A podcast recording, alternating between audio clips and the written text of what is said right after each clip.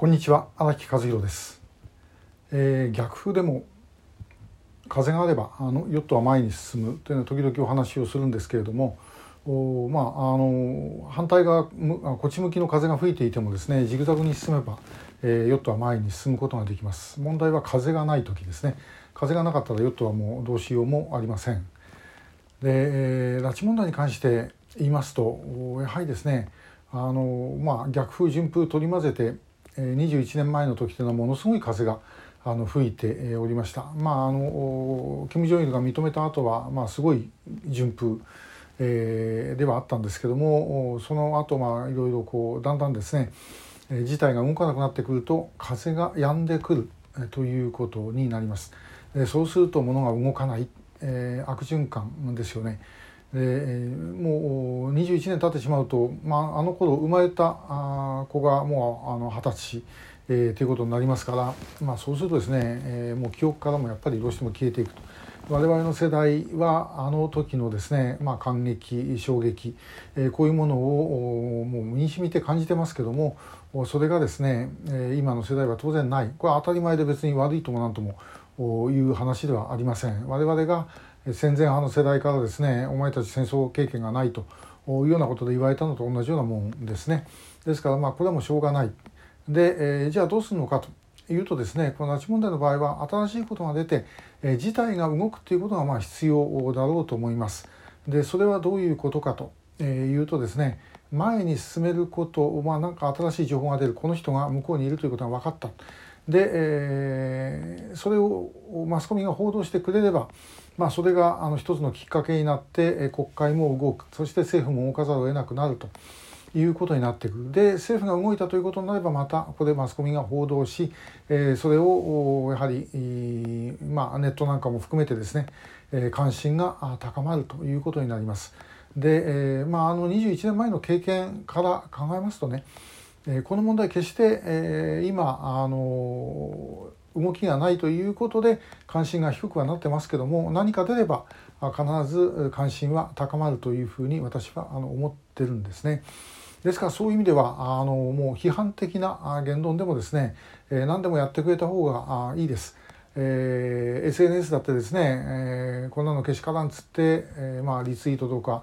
シェアとかですねあのしてくれればそれは今まで見てなかった人たちの目に触れることになるわけですね。でそうするとまああの大体、え、そういう人にあの同じような感覚で、え、見てるんでしょうけれども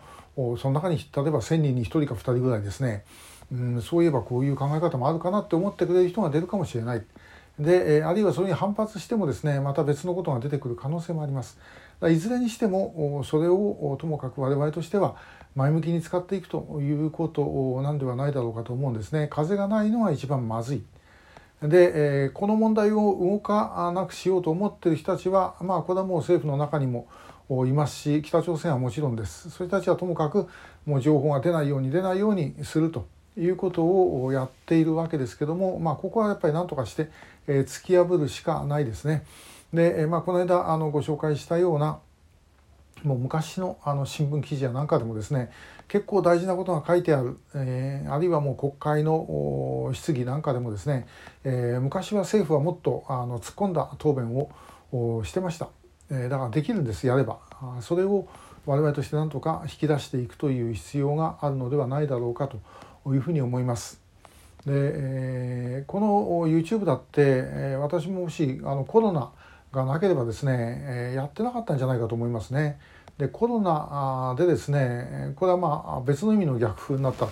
えー、集会とかですね、まあ、そういうものが次々と延期になりあるいは中止になるということでどうやって発信したらいいんだろうという考えた結果が、まあ、この YouTube の、まあ、ショートメッセージということにつながったわけです。でまああの私はもその見てくださってる方そんなに多くはありませんけれどもまあでもこうやって、え取っておけばですねやがて何かあった時に、え検索すれば出てきますからでそうするとその時に見てもらえればそれはそれでいいわけで、まあ、問題はですねやはりあのともかくできる手段を全て使っていくということだろうと思います。まあ、調査会で今年の10月にやろうとしている集会もそういうことですし、まあ、それに向けていろんなことですねこれから先もやっていきますけどもともかく皆さんあのご自分の周囲でもねできることがあれば是非あのやってください。そういうあの昔の記事とかいろんなですね情報を SNS で流していただくのも結構ですしあるいはあのプリントして、周りの方に配っていただくということも必要なんじゃないだろうかなというふうに思います。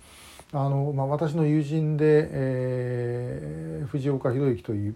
あの友人がおりまして、えー、もう亡くなっちゃったんですけどね、えー、彼もあの知ってる方はご存知だと思いますがもう自分で全く自腹切ってですね、えー、ものすごいたくさんの資料を作ってもうそれをもう配って、えー、回ってた、えーまあ、ほとんど押し付けみたいなもんだったんですね。でもうちょっと何かやり方ないのかって随分言ったんですけども、まあ、まあ本人はもう一途に、えー、やって、えー、そして亡くなっていったということです。で、えー、まああのそういうやり方も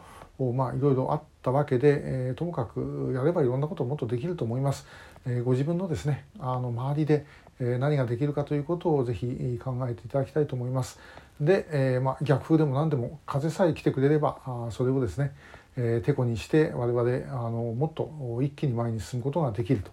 いうふうに思っている次第です。今日もありがとうございました。